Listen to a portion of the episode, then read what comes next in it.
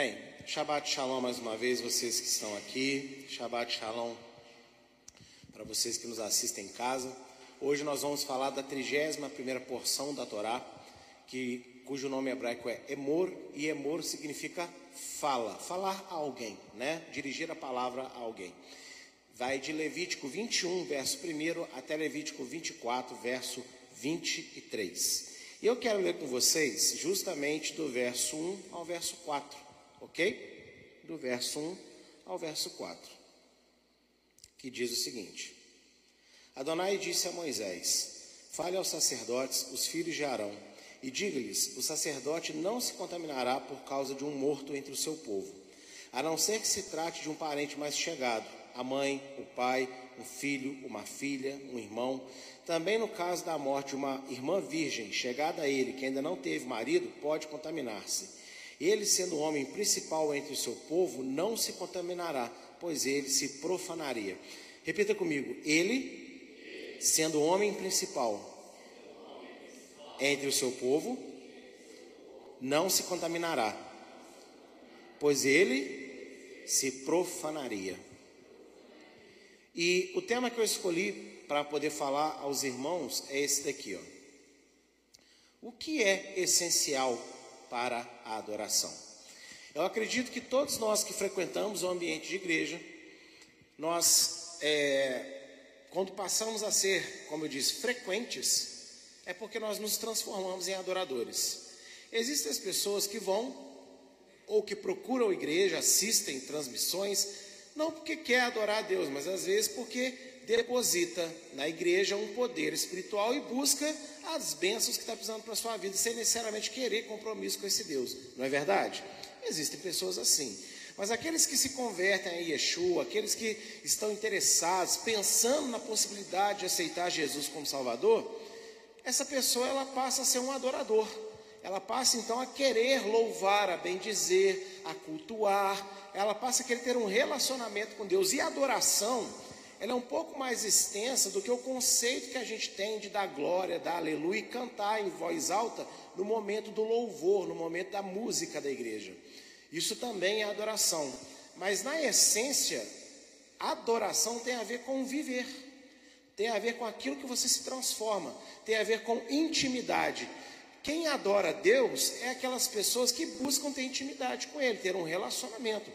Você pode estar adorando a Deus, não fique assustado, mas mesmo quando você está no banheiro passando uma necessidade, ali também é um momento de intimidade.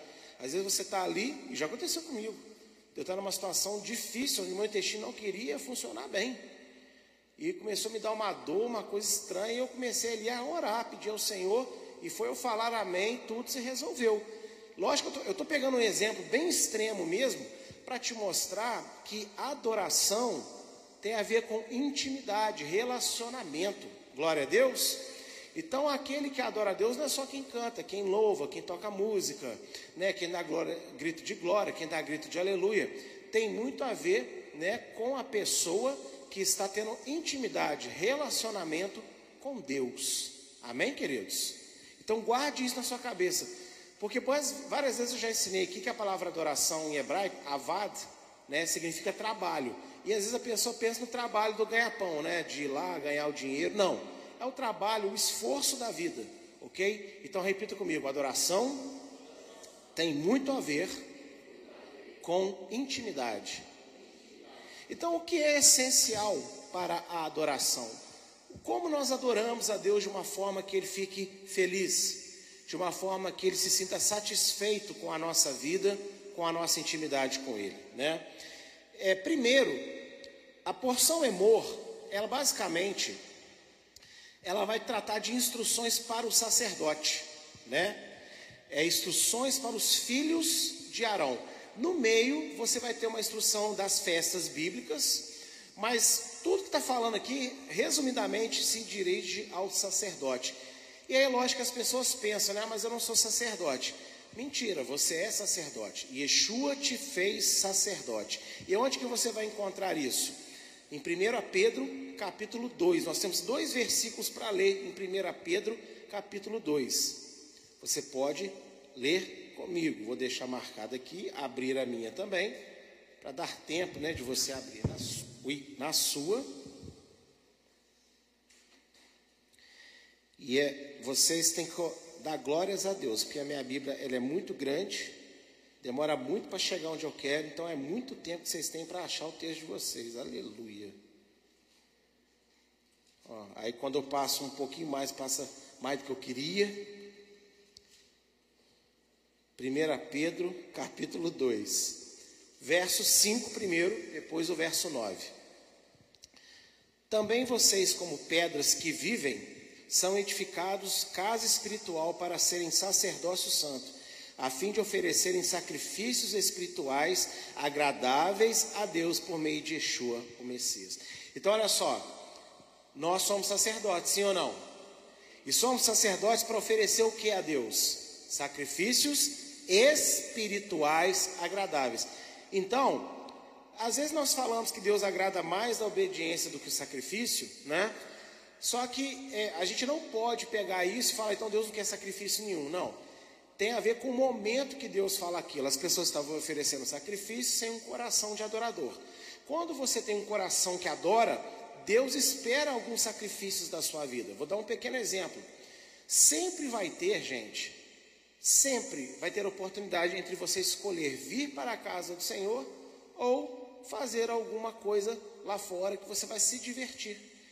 Isso sempre vai aparecer. E eu não estou dizendo que você não deve, em alguns momentos, tirar né, para estar se divertindo com a família. Eu aqui na igreja, eu tiro sempre uma, duas semanas de férias, não é isso? Eu tiro para poder estar com eles e não estar aqui na igreja. Mas eu não deixo de ser servo de Deus nesse momento. Agora, qual que é o meu normal? Maior parte do tempo, quando aparecem oportunidades, eu recuso o que me oferece porque eu quero estar na casa do Senhor. Então é um sacrifício que eu estou fazendo. Sim ou não? Sim. Então sempre vai ter na nossa agenda, na nossa vida, momentos onde você vai ter que escolher fazer o que você quer ou sacrificar o seu querer para adorar, para servir a Deus. Amém? Então, quando você é sacerdote, Deus espera sacrifícios espirituais. Não é mais pegar um animal e imolar no templo, porque o templo não existe e os sacrifícios foram por Deus é, a, maioria deles, não todos, mas a maioria deles já não precisa mais, porque Yeshua se tornou esse sacrifício eterno para nós. Amém? Só que na vida, feita de escolhas, você vai ter que às vezes decidir o que você vai vestir. Você vai vestir aquilo que valoriza atributos do seu corpo, ou você vai vestir algo que te deixa muito bonito, mas não é, difama o nome de Deus através da sua sensualidade. Isso serve tanto para homem quanto para mulher. Então são sacrifícios que nós temos que ir fazendo. Amém? E tudo isso envolve a vida de um sacerdote. No versículo 9 também vai dizer assim: Vocês, porém, são geração eleita, sacerdócio real. Ó, não só sacerdotes, reis também, né? Nação santa, povo de propriedade exclusiva de Deus, a fim de proclamar as virtudes daquele que os chamou das trevas para a sua maravilhosa luz. Então, ó, somos sacerdotes, somos reis, sacerdotes reais, não é qualquer sacerdote, né? E nós somos propriedade exclusiva de Deus. Fale comigo, eu sou propriedade particular, exclusiva, intransferível de Deus.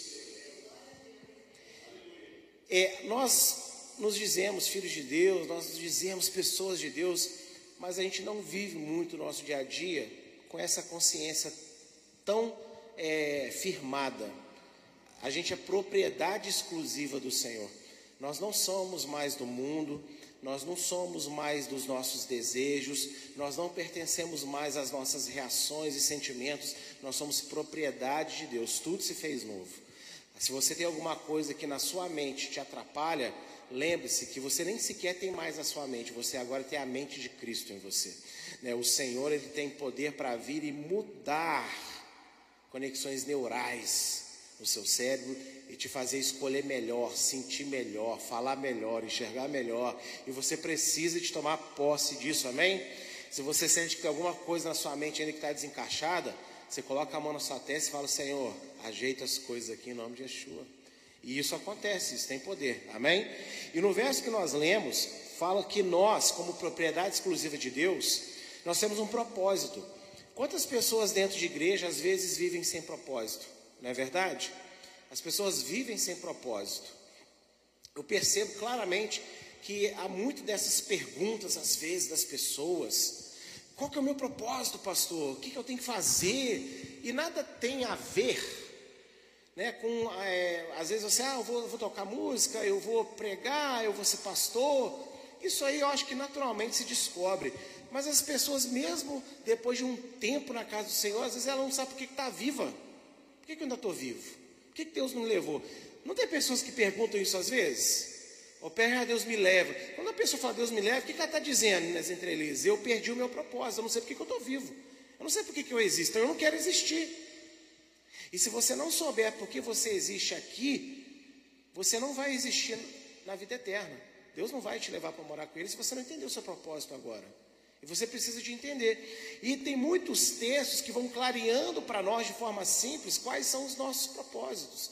E nesse verso aqui fala, como propriedade exclusiva. Então, primeiro, eu tenho um propósito que eu não vou, não é eu vou ser, eu sou propriedade de Deus. Amém? Segundo, como propriedade de Deus, eu tenho que proclamar as virtudes, as qualidades daquele que me chamou. Ou seja, quem me chamou? Yeshua, Deus. Então, qual é o propósito da minha vida? Proclamar, anunciar, para todo mundo ver quem é Deus. E como que eu faço isso? Eu posso fazer isso evangelizando? Posso. Eu posso fazer isso pregando a palavra na igreja? Posso. Eu posso fazer isso cantando louvores na igreja, ou em casa, ou na rua, no carro? Posso. Eu posso fazer isso é, lá no Só Mais Um, é, falando do amor de Deus para os necessitados? Posso. Mas isso aqui tem muito a ver, primeiro, com a proclamação daquilo que você faz no seu dia a dia. A forma como você levanta, você cumprimenta as pessoas, a forma como você come, a forma como você anda na rua, como você trabalha, como você liga para alguém, como você assiste as coisas na TV, como você é, usa a internet. Tudo na sua vida proclama quem habita em você.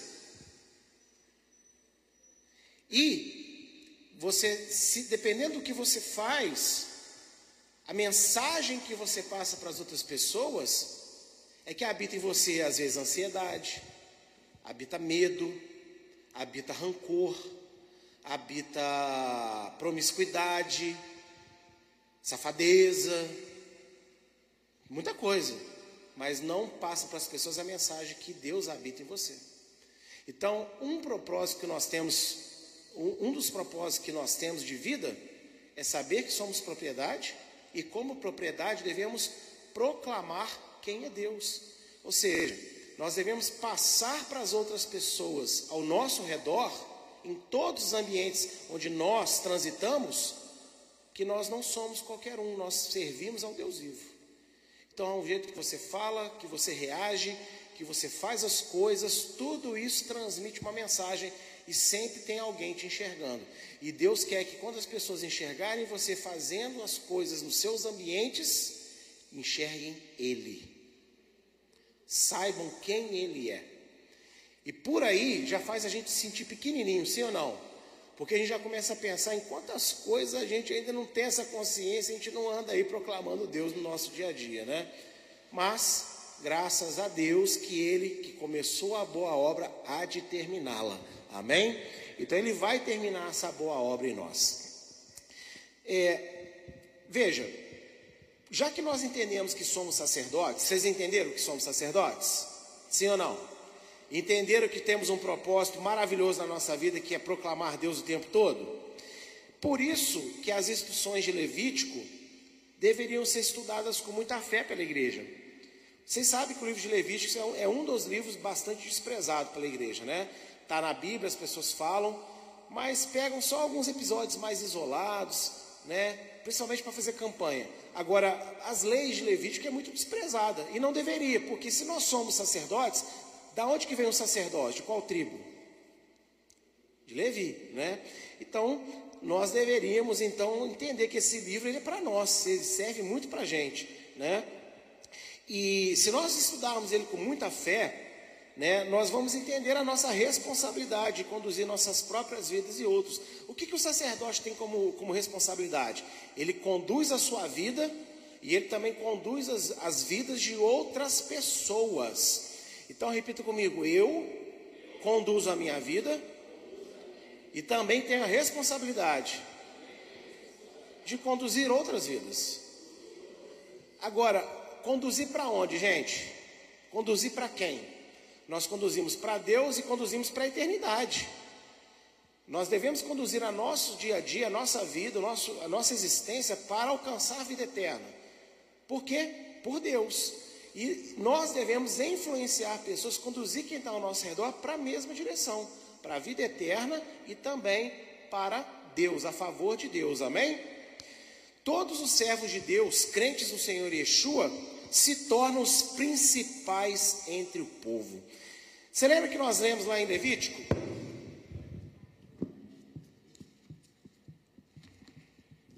Você lembra que nós lemos lá em Levítico capítulo 21, no verso 4? Vou até repetir a leitura. Ele, né, o sacerdote, sendo o homem principal entre o seu povo, não se contaminará. Não se contaminará. Então, se somos sacerdotes, nós somos o principal do povo. Eu sou o principal da minha casa, o principal para minha esposa, o principal para minha filha. A minha filha é a principal para a mãe dela, é a principal para mim, é a principal para as amigas que estão ali do lado dela, é a principal lá no colégio. Ou seja, todo mundo é principal? É, todo mundo é principal, todo mundo é importante. Aleluia. Se sinta nesse momento. Todo mundo aqui tem estrela de general nos ombros, aleluia. General não, general é Cristo, capitão. Tem a, a estrelinha de capitão no ombro aí, glória a Deus. Todos nós somos importantes. Porque o ser humano, ele é cercado por outros seres humanos, ele é cercado por outras pessoas. Então, todos temos uma patente de importância, de ser é, principal na vida um do outro, influenciar para Deus, amém? Então, já que nós somos principais entre o nosso povo, somos principais na casa, na família, no trabalho, aonde a gente estiver, amém? E é por isso que nós temos que ter o cuidado da gente não se contaminar com a morte. Essa porção fala especificamente que o sacerdote não pode tocar em pessoas mortas, não é assim? É, mas olha, o que, que significa essa morte aqui? A morte não é literalmente a pessoa que a gente vai enterrar lá no cemitério algum dia, ou já enterramos um dia. Também tem que haver um cuidado, né? Vocês sabem, né? Se foi lá, depois tem que ir para casa tomar banho, colocar aquela roupa para lavar, né? Enfim. Mas nós estamos falando assim, essa morte aqui, lembra? Sacrifício espiritual. Então vamos buscar sentidos espirituais dessa morte. Nós não devemos nos contaminar com o mundo. Nós não devemos nos contaminar com o ambiente onde transitamos e as coisas que estão ali não são de Deus. A gente está naquele ambiente, mas a gente está naquele ambiente para implantar, para proclamar as virtudes de Deus e não para rejeitar as virtudes do eterno, se sujando com as virtudes ou melhor dizendo, com as faltas de virtudes do mundo. Então, se somos sacerdotes, aonde a gente vai, o mundo espiritual está olhando para a gente. E as nossas ações vão determinar quem vai reinar naquele ambiente: se Deus ou se Satanás e seus demônios. Então, nós não estamos ali para nos contaminarmos, nós estamos ali para trazer luz, nós estamos ali para trazer bênção. Nós estamos ali para gerar melhoria na vida daquelas pessoas. Então nós não podemos nos, a, nos contaminar com a morte. Se a gente enche a nossa alma, se a gente enche o nosso coração, os nossos ouvidos, emprestamos os nossos olhos para tudo aquilo que não edifica em nada na palavra, gente, você pode estar na igreja, pode ser como eu, pastor, mas passa-se o tempo você percebe que você até fala de Deus, mas você às vezes não está na posição que Deus queria para você, porque você se contaminou. E não precisa ser com um pecado absurdo, não. Pode ser, às vezes, todo dia você assistindo aquela série que tem princípios que desagradam a Deus. Você assiste um pouquinho hoje, um pouquinho amanhã, e passa-se um tempo, você se torna insensível espiritualmente. Às vezes você está na, na, casa do Senhor, você está em casa, você ouve louvor, você não, não chora mais, você não se emociona mais, Sabe, você recebe a oração, você dá aquele amém frio, né, de, de concordância, mas onde você realmente não abraça, é para mim, é para mim hoje. Gente, isso estava acontecendo comigo, viu? Dá glória a Deus que esse congresso que eu fui lá foi uma benção para o pastor de vocês. Eu estou me sentindo como se eu tivesse convertido de novo. E existem coisas sérias que fazemos, existem coisas pequenas também que nós vamos pegando no nosso dia a dia e vai matando a gente sem a gente perceber. E a gente não pode porque a gente se torna o quê? Profano. Às vezes a gente fala coisas que não deve. Você não precisa de falar um palavrão para falar besteira. Você pode falar uma besteira muito grande com palavras muito lindas. Sim ou não? Pode. Então a gente tem que vigiar para não se contaminar com a morte que o mundo oferece sempre, porque nós temos uma missão, a missão de ser os principais onde passamos, a missão de proclamar as virtudes do Espírito Santo de Deus. Isso é uma missão maravilhosa. Já parou para pensar que Deus confiou a você a responsabilidade, a op... vamos trocar para você não ficar assim, ai, responsabilidade? Então vamos lá. A oportunidade, o privilégio de você ser o retrato de Deus no mundo, olha só, gente, isso é, isso é maravilhoso. As pessoas vão olhar para você e vão ver Deus. Isso é magnífico. Né? Isso, se você encarar isso como peso, complicado, mas você vai, peraí, quem sou eu, né? Quem sou eu, quem é minha família para receber uma honra dessa? Realmente, nós não somos ninguém, mas Deus nos escolheu para isso. Toda honra e glória ao nome dele, amém? Sabe, na lógica de Deus, Funciona assim. Por que, que você, ao se converter e ao se tornar sacerdote, você não pode se contaminar mais? Por que, que você tem que entender que você agora é diferente? Porque na lógica de Deus funciona da seguinte maneira: quem foi salvo agora é instrumento para salvação. Quem foi curado agora é instrumento para curar. Quem foi restaurado é instrumento para restaurar. Você entendeu? Tudo de bom que Deus faz por você não é só para te abençoar para você ser feliz. Primeiro ele impacta você, ele impacta quem vive perto de você. Mas ele quer que você agora pegue isso que ele fez por você e leve para outros também. Fala, olha, Deus é capaz de fazer isso. Deus fez assim por mim. Lembra do, do Gadareno? Pensa num homem que queria seguir Jesus. Pedro queria, não queria? Mas teve um momento que ele fugiu, né? Judas queria, mas teve um momento que ele traiu. Então, assim, teve um que queria seguir também, mas não teve coragem de assumir, foi Nicodemos. Então nós queremos seguir o Senhor e tal. Mas o gadareno, ele passou a vida inteira endemoniado, pelado. Gente, imagina o que, que você ser um adulto pelado na rua, batendo nos outros, sendo te acorrentarem pelado e você quebrar as correntes. Imagina que situação, imagina que coisa triste. Por isso que eu sempre tenho cuidado quando se tiver uma manifestação na igreja, principalmente se for uma mulher, está com uma roupa às vezes que pode subir, tem que pegar o pano, as mulheres já cercarem, para não ser exposta. Quando ela levanta, quando ela desperta ali, ela não sabe o que aconteceu, tem que acolher. Porque aí você imagina esse homem, sei lá quantos anos da vida dele, tão oprimido por demônios a público, todo mundo sabia quem ele era, todo mundo anunciava que ele era um endemoniado. Então, quando ele foi liberto por Yeshua, pensa num camarada que queria estar com Yeshua o tempo todo. É esse gadareno. E Yeshua fala para ele: Não, você não vai vir atrás de mim. Mas ele fala assim: Fica aqui e conta o que Deus tem feito por você. Então, na lógica de Deus, convertido para converter, salvo para salvar, curado para curar, restaurado para restaurar. Você pode falar isso comigo? Eu fui salvo para salvar. Eu fui curado para curar. Eu fui restaurado para restaurar. Eu já te dei mais um monte de propósito de vida aí. Então, se você está aí perdido, sem saber o que você faz da sua vida, reassiste essa pregação depois, que eu já falei aqui no mínimo quatro coisas que vai encher a sua vida de propósito. Amém? Se nós formos é, em 1 João, capítulo 5, vai falar um pouco sobre isso, sobre essa questão do porquê não, nós não podemos nos contaminar, porque servimos a Deus. 1 João, capítulo 5. Carta de 1 João, lá no finalzinho da Bíblia, quase chegando em Apocalipse.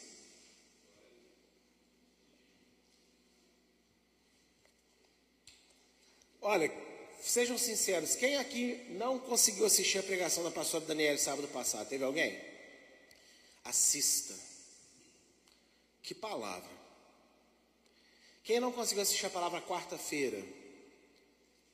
Assista. Porque de noite eu vou continuar. E vai durar um tempo isso. É são, são, são processos que eu estou fazendo de libertação. Então você pode assistir hoje normalmente, mas volta lá e assista, amém? Palavra de sábado passado, da pastora Daniela, e assista quarta-feira também, porque todas essas palavras vão, vão somando uma outra. Glória a Deus. 1 João capítulo 5, verso 18 a 20, olha o que diz. Sabemos que todo aquele que é nascido de Deus não vive em pecado, porque quem é nascido de Deus guarda a si mesmo, e o maligno não pode tocar nele. Sabemos que somos de Deus e que o mundo inteiro jaz no maligno. Olha só. Quero, ah, não, tem um verso 20 também, né? Também sabemos que o Filho de Deus já veio e nos tem dado entendimento para reconhecermos aquele que é verdadeiro. E nós estamos naquele que é verdadeiro, em seu Filho, Jesus Cristo. Esta, este é o verdadeiro Deus e a vida eterna. Olha só que texto maravilhoso. Fomos salvos, somos feitos sacerdotes, o sacerdote pode se contaminar com a morte? E eu apliquei a morte aqui como sendo os prazeres do mundo. Podemos nos contaminar com os prazeres do mundo? Não. Aí você pensa, pastor, mas se eu forçou a barra. Não, está exatamente aqui o que eu acabei de ler. Se nascemos de novo, nós não podemos viver no pecado. Agora tem um detalhe nesse texto, você percebeu? Deus te blindará contra o maligno. O que está escrito aí? Quem é nascido de Deus, guarda a si mesmo. Tem gente que atribui as suas quedas a Deus. Se eu cair, é porque ainda está na permissão de Deus. Não, meu amigo. Você caiu porque você não se guardou. Deus ele te deu nova natureza, ele te deu um nome para você clamar no momento da aflição e ele te deu poder para reagir, o Espírito Santo. Então, se caímos, caímos porque nós não vigiamos. Porque se nós vigiarmos, o maligno não poderá nos tocar. Então nada tem a ver que ele quer tocar em você porque Deus deixou negativo. Essa história de Jó é muito linda para a gente ver, mas hoje não é assim mais. O diabo não pode mais ir diante de Deus e solicitar para tocar na gente. Ele toca na gente porque nós deixamos brecha no nosso muro. Nós abrimos as janelas da nossa alma. Nós deixamos escancarado algumas portas de legalidade na nossa vida. Mas o nome de Yeshua, se nós fecharmos, se o nome de Yeshua nós corrigirmos, o maligno não poderá te tocar, porque você guardou a si mesmo. E você só tem poder de guardar a si mesmo porque você é nascido de novo. Ninguém que não é nascido de novo consegue guardar a si mesmo. Então entende que Deus já te deu o poder? Então estou te dando mais um propósito de vida. Você reagir melhor às tentações, você reagir melhor às coisas que o diabo te oferece para você cair. Por quê? Porque Deus não vai fazer para você, Ele já te deu o poder para você fazer. Ele te deu o nome para você clamar. O Espírito Santo está dentro de você. Quando você clama, a mensagem não sobe, bate lá no trono de Deus e volta, não. Quando você clama, Deus já está ouvindo lá em cima, porque Ele está dentro aqui diante de você, ó, no seu coração. É imediato isso. Quem entende? Amém? Então está vendo um texto aqui que fala, né? Mais uma vez fala do que? Que o sacerdote nascido de novo, né? Não pode se contaminar. Então a gente não pode viver em pecado. Isso aqui não é uma, uma sentença acusatória sobre ninguém. Mas o primeiro passo para você ser liberto do pecado é você ouvir que você não pode estar nele. Porque senão ele se torna comum. Se torna aquele Deus sabe da minha fraqueza. Deus sabe que no fundo não é o que eu queria. Não, no fundo Deus sabe que você não queria, mas Deus sabe também, no raso, claramente, que é isso que você está fazendo. E você não quisesse. Então, começa a transformação, começa a mudança da nossa vida quando a gente ouve a verdade. É a verdade que nós não podemos ficar acomodados em pecado algum. A gente não pode, porque senão a gente se contamina e a gente perde o propósito de ser sacerdote. Percebe como é que tem épocas da nossa vida que a gente se sente meio perdido? E não, e não é com grandes coisas, estão me entendendo? Quem está entendendo? Diga aleluia. Mas às vezes você se sente tão perdido na fé, tão perdido na presença de Deus, tão sem, sem propósito, tão, às vezes você não consegue sentir Deus do jeito que você gostaria, porque Deus se afastou. Não, você afastou ele um pouco. Porque você deixou de sacerdotear, se contaminando. Percebem? Então a gente precisa de retomar a pureza da nossa alma, a pureza do espírito novo que Deus nos deu. Pureza de pensamento, pureza de sentimento. E isso só é possível escutando. Nós não podemos pecar. Porque isso vai trazer um choque, um confronto à realidade que às vezes você está lá, fazendo já, achando que não tem tanto problema assim. Amém? É, os sacerdotes, porém, eles podiam abrir exceção pela família. E aí agora, o que, que eu estou querendo dizer com isso? Ah, então por causa da minha família eu posso pecar? Se for minha família íntima? Não, porque em Mateus 10, de 34 a 39, Yeshua fala que se você amar mais a sua família do que ele, você não é digna dele. Mas tem uma aplicação muito interessante que o Espírito Santo ministrou ao meu coração sobre essa exceção de morte aqui. A gente não deve pecar por causa do familiar. Mas não é porque o familiar, às vezes, ainda peca, que nós devemos abandoná-lo, excluí-lo da nossa convivência. Sabe? E tem muita gente que às vezes abandona a família, abandona o ente querido, porque ele ainda não nasceu de novo. Mas como ele vai nascer de novo se justamente a família dele, que agora tem o Senhor, o abandona? Esquece dele. Você não vai participar do pecado dele, mas você tem que aprender a ter uma convivência com ele de forma que ele te respeite e você respeite ele. Ah, pastor, mas não me respeita, mas você tem que lutar, uma hora vai respeitar. Tudo na vida a gente tem que perseverar. Tem coisas, às vezes, que vai demorar mais tempo, tem outras que talvez nunca passe, mas em alguma coisa Deus vai mover as pessoas para ter o mínimo de respeito por você. Mas por quê? Porque você tem um propósito de não abandonar o ente querido porque está na morte espiritual ainda. E vê como é que a gente é preconceituoso, a gente se converte, a gente passa a aceitar Jesus, a gente, a gente né, passa a achar que não pode mais isso, não pode mais aquilo, e aí qualquer coisa que às vezes aquele que ainda não nasceu de novo fala com a gente, a gente já rejeita. Mas a gente era igual a ele outro dia. Então há exceções. O pai, a mãe, o irmão, a irmã, né, fala aqui a palavra. Pessoas do nosso convívio íntimo. Família. A gente não abandona a família. O esposo, a esposa, o filho, a mãe, o pai. A gente não pode abandonar a família porque eles ainda não aceitaram Yeshua. Como eu disse, você não vai participar do pecado deles. Mas você pode, fora daquele churrasco profano que querem fazer, você pode ir lá na casa dele um dia tomar café com ele. Só você e ele, sim ou não? Pode. Vamos na rua comigo comprar uma roupa. Quem está entendendo o que eu estou falando aqui? E as pessoas, às vezes, eu nem acho que ninguém faz isso de maldade mas a gente não percebe que a gente tem que resgatar. Nós somos salvos, mas o mundo inteiro, bilhão de pessoas ainda não foram. E se Deus quisesse a gente fora do mundo, fora do convívio com o pecador, Ele tinha arrebatado a gente. A gente está aqui, ué. Nós temos o convívio, as intimidades e, e, a, e, a, e as coisas nós fazemos com quem é santo, fortalecendo a santidade.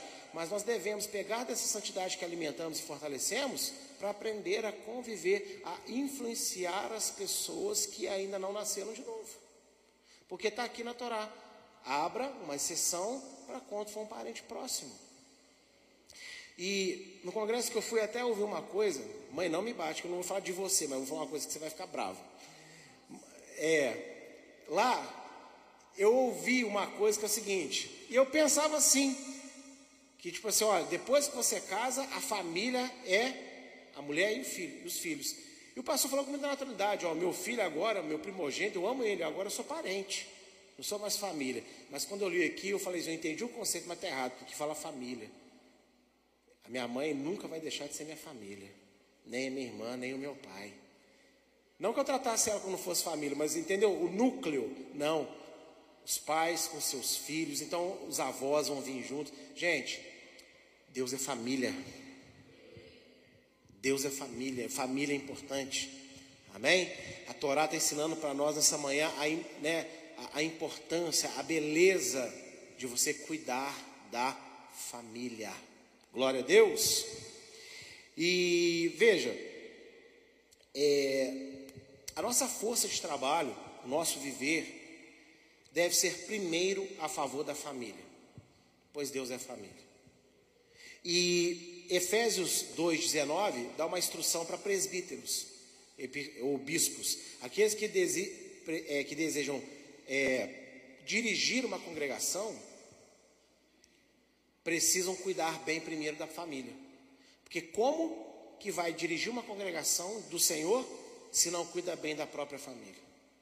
E agora eu quero perguntar para você: como você vai influenciar pessoas para serem salvas se você não cumpre bem o seu papel de marido na sua casa? E não confunda marido com autoritarismo. Vocês vão aprender comigo que ser um marido bíblico tem nada a ver com ser mandão. Como que você vai influenciar pessoas para ser salvas se você não cumpre bem o seu papel de esposa bíblica? Como você vai influenciar seus amigos para a salvação no seu colégio, na sua faculdade, se você não é um filho bíblico? Como que a gente vai ministrar louvor? Como que eu vou ministrar aqui para vocês se eu não aprender a ser um bom marido para minha esposa? E eu aqui eu confesso diante da congregação. Eu não maltratava ela assim diretamente, não. Eu pensava que o nosso relacionamento era muito bom. E eu descobri em um final de semana que não, que eu estava devendo muito para minha família. Para minha esposa, para minha filha, principalmente. E graças a Deus, Deus abriu os meus olhos. E nós estamos vivendo dias de completo renovo na nossa casa. Porque eu entendi que realmente nenhum sucesso que a gente tenha no mundo vai valer a pena se a gente perder a nossa família. Lógico que existem pessoas na sua família que elas querem se perder, você não pode controlá-las, mas você não pode relaxar o seu joelho no mínimo. Você não pode deixar de orar, que é o mínimo que você pode fazer. E esse mínimo tem muito valor, porque muito vale a oração do justo e seus efeitos.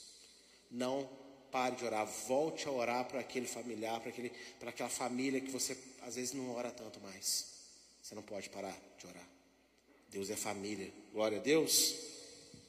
E quando eu falei aqui, aqui não, quando eu mandei mensagens para vocês, estou deixando todo mundo intrigado, né?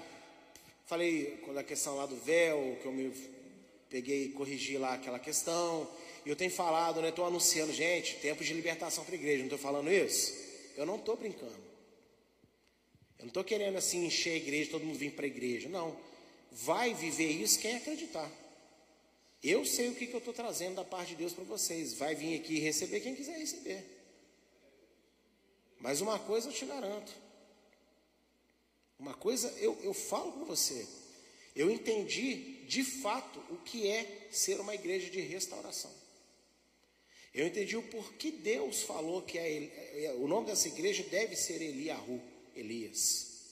Porque na profecia de Malaquias 4, vamos dar uma passadinha lá, que às vezes eu até botava aqui para ler com vocês e retirei, eu preciso de voltar. Alguém manda no meu WhatsApp depois, quando acabar o culto, se pastor Malaquias, a tela de Malaquias? Que eu chego lá em casa e esqueço. Então vocês me ajudam, por favor? Amém? Amém, igreja? Malaquias 4. Vamos ler o texto que a gente lia antes, né? Verso 4 e verso 5 a gente lia. Olha, lembre-se da lei de Moisés, meu servo, a qual lhe prescrevi em Horebe para todo Israel, a saber estatutos e juízos e eis que eu lhes enviarei o profeta Elias antes que venha o grande e terrível dia do Senhor. Olha para mim. A gente lê isso aqui, certo? Por quê? Tem que lembrar da lei, tem que trazer a lei de volta para o contexto da vida. Nós fazemos isso, mas fazemos errado. Acredita? Não, ah, pastor, não, não é tudo errado, não, tá, gente? Calma. É errado no sentido que faltava algo aí. Verso 6 ele converterá o coração dos pais aos seus filhos e o coração dos seus filhos aos seus pais, para que eu não, não venha e castigue a terra com maldição. Ou seja, para que, que serve a lei? A lei é para manter a família restaurada. Por isso o foco dessa igreja agora é família. Deus sempre me usou para cuidar de famílias em visitas, mas não com esse foco tão amplo que agora Deus colocou no meu coração.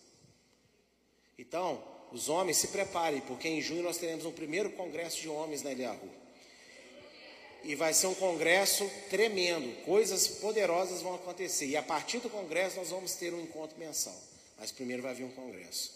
Mulheres na Palavra é uma benção, tem um culto mensal, tem o estudo mensalmente, mas você se prepara que nós teremos também o primeiro congresso das mulheres, onde serão ministradas muitas coisas para vocês. Os filhos se preparem, que será ministrado também o primeiro congresso dos jovens nessa igreja. Congresso de casais, congresso de pais e filhos. Porque Deus me mostrou claramente que restauração, o profeta Elias vem para voltar o filho para o pai Vem para voltar o, o pai para o filho, ou seja, família.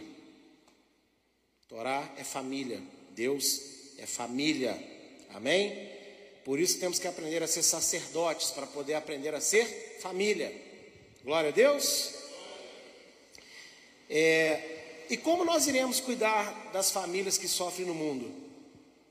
Como que nós podemos iniciar um trabalho de cuidar melhor dessas famílias? Cuidando das nossas, sim ou não? primeiro a gente cuida da nossa. Glória a Deus. E veja só, lá em 1 Timóteo 3, verso 5, você também pode anotar aí, que lá fala sobre família de Deus. Ou seja, Deus tem família, viu? Quem é a família de Deus? Eu e você. Somos família de Deus e as nossas famílias também são famílias de Deus. Glória a Deus. Então eu só falei a referência para você ter aí. Voltando a Levítico, eu vou ler uma coisa aqui no capítulo 24, que vai dar quatro propósitos para nós cuidarmos melhor das nossas famílias. Amém? Levítico, capítulo de número 24. Abra aí. Verso 2, primeiro, depois verso 5 e 8. Adonai disse a Moisés: Ordene aos filhos de Israel que tragam azeite puro de oliveira. Diga comigo, azeite puro. Para o candelabro, para que haja lâmpada acesa continuamente. Agora, lá no verso de 5 a 8.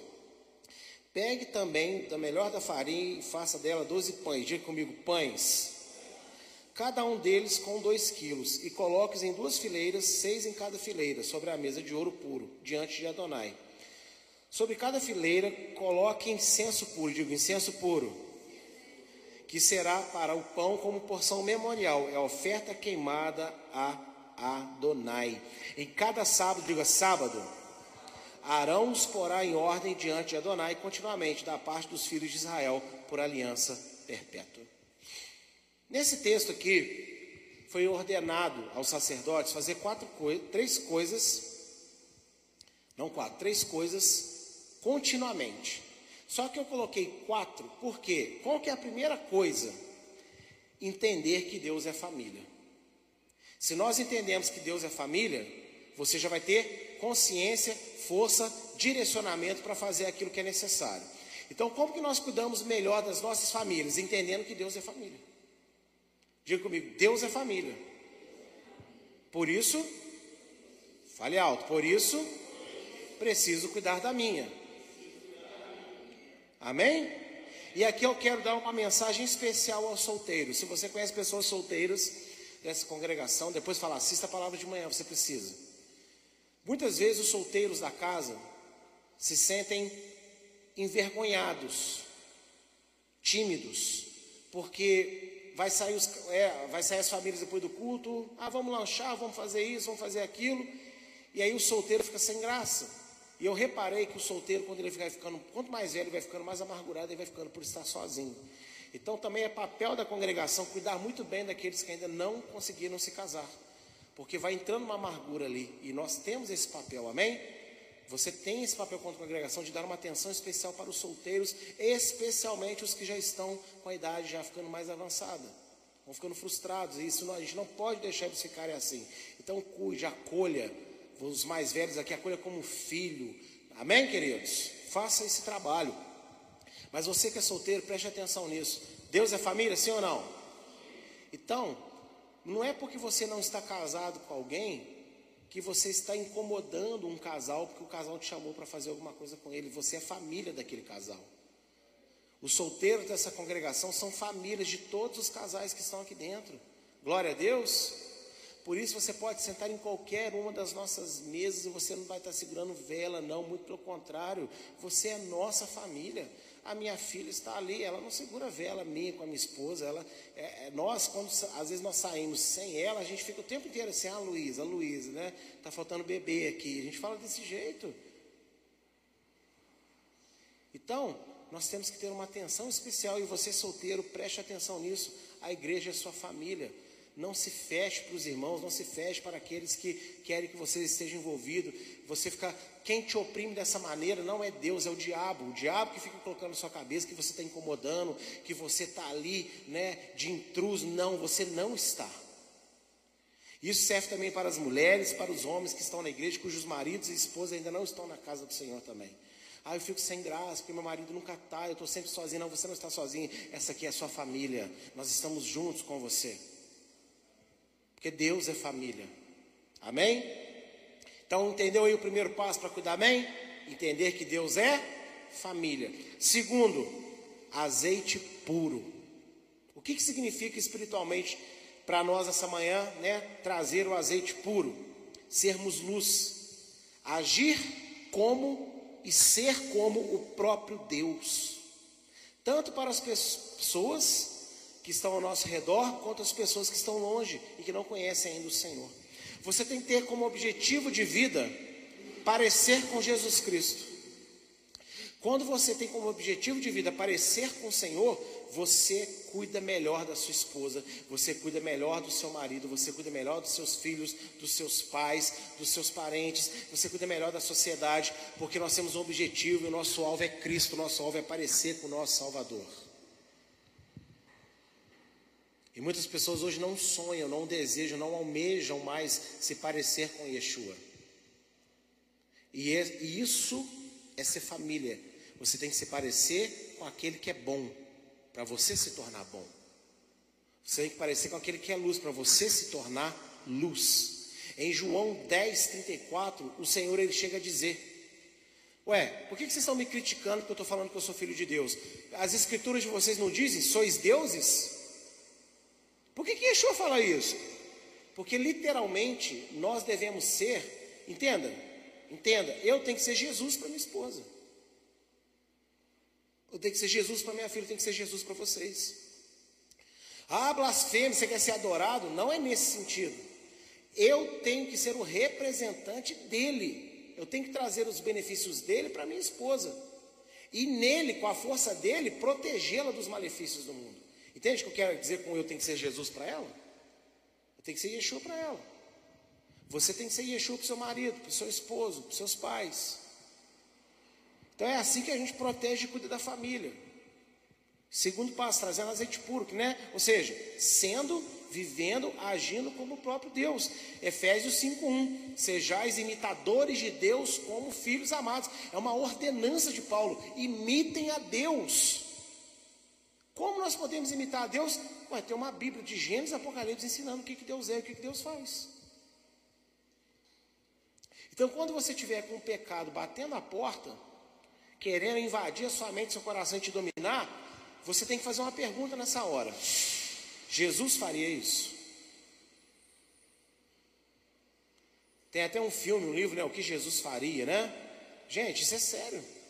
Se nós aprendemos a fazer isso, vocês vão ver como que o Espírito Santo vai te encher de força no momento da aflição do pecado. Jesus faria isso aqui? Jesus assistiria isso? Jesus pegaria isso? Jesus contaria, mentiria? Se nós aprendemos a fazer isso, o poder do Espírito Santo de Deus irá nos fortalecer. Amém? Gente, vocês estão mortos? Ah, tá. Vocês estão, vocês estão sendo muito impactados porque está sendo falado, vocês estão assim, xoxinho, né? Não, pode parar com isso. Dá glória a Deus aí, dá aleluia, é. E não precisa esperar o mandar, não. Essa igreja é a igreja de avivamento, aleluia. Terceiro, vocês, ó, vocês não assustem se de vez em quando vocês me ouvirem falando uau aqui. Agora eu aprendi isso. Uau! Estou falando direto. Fui influenciado e, e, não quero perder essa influência.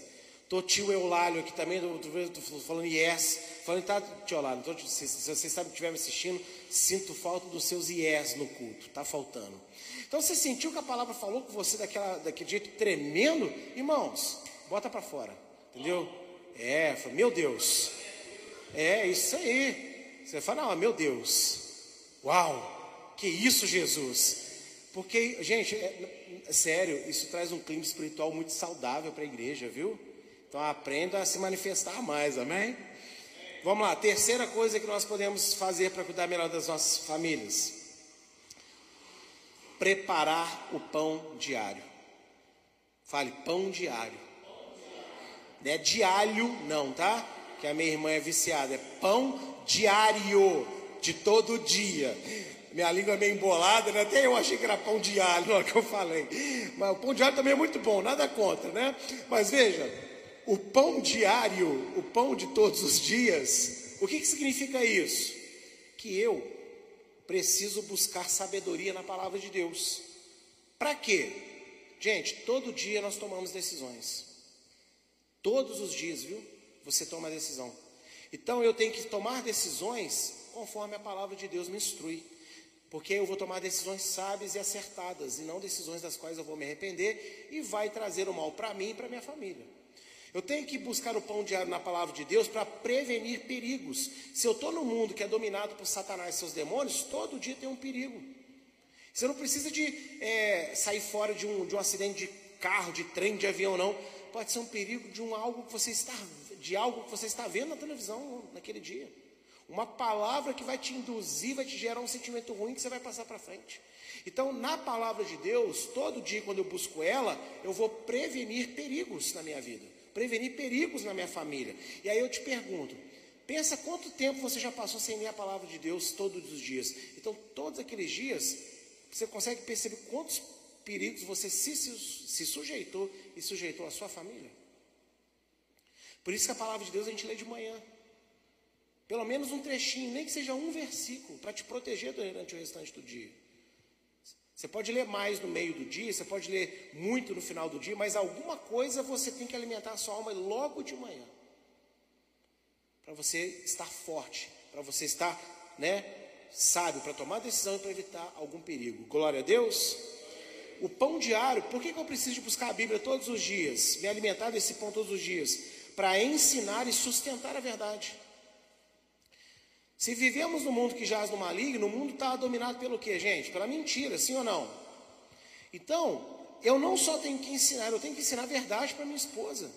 E lá em casa estava um pouco invertida a situação, eu estava tão fora de, de posicionamento espiritual que não sabia, que a minha esposa ela se tornou lá né, o cabeça da casa. Não que ela estava mandando em mim, mas é ela que estava puxando ali a espiritualidade da casa. Falou, opa, peraí, é muito bom ela estar tá me auxiliando, mas eu sou o cabeça da casa, estou deslocado, minha família está sofrendo. Eu reassumi esse papel na minha casa. Pastor, mas pastor o quê? Testemunho cura liberta, meu irmão. Você acha que não tem pastores aqui dentro que precisam de ouvir o que eu estou falando? Ou você não acha que não tem outros pastores que vão precisar de ouvir o que eu estou falando? Aonde eu fui eram pastores ministrando para pastores também. Somos seres humanos, nós temos falhas na nossa vida, mas eu não tenho vergonha de assumir as minhas falhas. Eu me orgulho em Deus por poder reconhecer e estar trabalhando para que elas acabem. Isso é que é importante para mim. Então, você tem que ensinar a verdade. Eu tenho que ensinar a verdade para minha esposa, a verdade para minha filha. Eu tenho que ensinar a verdade para a congregação. E não só ensinar, eu tenho que sustentar essa verdade. Porque todos os dias vão aparecer confrontos, vão aparecer é, argumentos, vão aparecer situações para querer arrancar a gente de praticar a verdade que temos aprendido. E se nós não estivermos com o nosso pão diário ali em dia, a gente não vai conseguir sustentar isso. A gente vai até saber que aquilo é verdade, mas a gente não vai sustentar aquela verdade. A gente não vai demonstrar para pessoas prazer, alegria, satisfação de ter isso na nossa vida. Nós precisamos, repita comigo, ensinar e sustentar. O pão diário também é necessário para que a gente viva em justiça. Gente, nós temos que ter uma vida justa. Porque o justo pode até cair, mas de todas o Senhor levantará. Agora tem um monte de gente sem vergonha no Evangelho que fica se chamando de justo. Não. Justo não, não é aquele que não cai. O, o Salmo diz: o, o justo cai, mas ele é justo. Ele teve uma falha, teve um momento na vida dele. Agora, tem algumas pessoas cujo momento é só pecar. Essa pessoa não é justa. Está precisando de nascer em Cristo verdadeiramente. Então, nós temos que viver em justiça. E qual é a justiça de Deus? Nós sabemos aqui na igreja. É a lei do eterno, são os mandamentos de Deus. Então, como que eu vou guardar mandamento se eu não estudo mandamento? Eu me esqueço. Gente, a gente esquece. Esquece mesmo. Vamos parar de cantar o Shema aqui um mês. Tem um monte aqui que canta de cor, sim ou não? Já canta de cor. Vamos parar de ler ele um mês. Vamos ver se daqui a um mês todo mundo vai lembrar ainda. Entendeu? A gente precisa do nosso pão diário para exercer misericórdia. Porque nós não somos consumidos por causa do quê? As misericórdias de Deus que se renovam. Como que a misericórdia de Deus vai se renovar cada manhã na minha vida se eu não, se eu não me alimento? O que renova a misericórdia de Deus na minha vida é o alimento da palavra. Sem o alimento da palavra, a misericórdia de Deus não se renova sobre mim e eu não renovo minha misericórdia sobre o próximo. Eu oprimo o próximo. Eu preciso do meu pão diário para gerar paz e espalhar amor. Gente, a gente não pode ser pessoas irritadiças, que tudo briga toda hora. Lógico, a gente tem momentos, eu estou tentando controlar os meus. Mas a gente tem que ser pessoas que promovem paz. Traz solução e não mais um problema além daquele que já está existindo. E a gente tem que espalhar o amor. E eu já ensinei para vocês que amor não é um sentimento, amor é o próprio Deus. Você não se alimenta da palavra de Deus, como que você vai estar tá mais cheio de Deus para dar amor para os outros? Você vai dar sentimentalismo, emocionalismo. E é por isso que no dia que você não está bem emocionalmente, ou nos seus sentimentos, você não dá amor para ninguém. Você só maltrata. Mas se você diariamente alimentar do pão, mesmo que você não esteja bem, mesmo que você esteja com algum problema, você vai conseguir fazer aquilo que é necessário, aquilo que Deus espera de você. E Deus vai vir e vai te consolar, porque Ele viu que você se esforçou. E quarto, para nós terminarmos, fale comigo, incenso puro. O que, que significa o incenso puro para nós aqui nessa manhã? Fazer tudo para a glória de Deus. Eu não faço para aparecer, eu não vou fazer para ganhar elogio, eu não vou fazer para ganhar favor de ninguém, eu não vou fazer para que amanhã a minha esposa errando comigo, eu falo com ela, oh, mas eu faço isso, isso, isso, isso. Quando você faz isso, você já perdeu. Quando você compete, você sempre arranja dois, três erros para um erro que alguém te apontou. Ou você expõe as suas qualidades para se justificar daquilo que estão tentando falar com você. Então você não está fazendo para a glória de Deus, está fazendo para a sua glória. Nós precisamos de mudar isso. Ouviu uma coisa errada? ouve, não caça outro problema para apontar, não. Depois, num outro momento, você vai e expõe. Fala, então, já que você falou isso, a gente pode conversar aqui então sobre algumas coisas que estão desagradando também. Percebe a diferença? A gente tem que ter intenção genuína em tudo que a gente faz. A gente tem que adorar o Senhor em tudo e o tempo todo. Se nós fizermos isso, eu garanto para vocês que as nossas famílias elas serão melhores. A nossa casa vai ser melhor, o nosso casamento vai ser melhor, os nossos filhos vão ser melhores. Se você, filho, fizer isso, seus pais vão ser melhor. Nós temos que fazer isso. Repita comigo: Deus é família.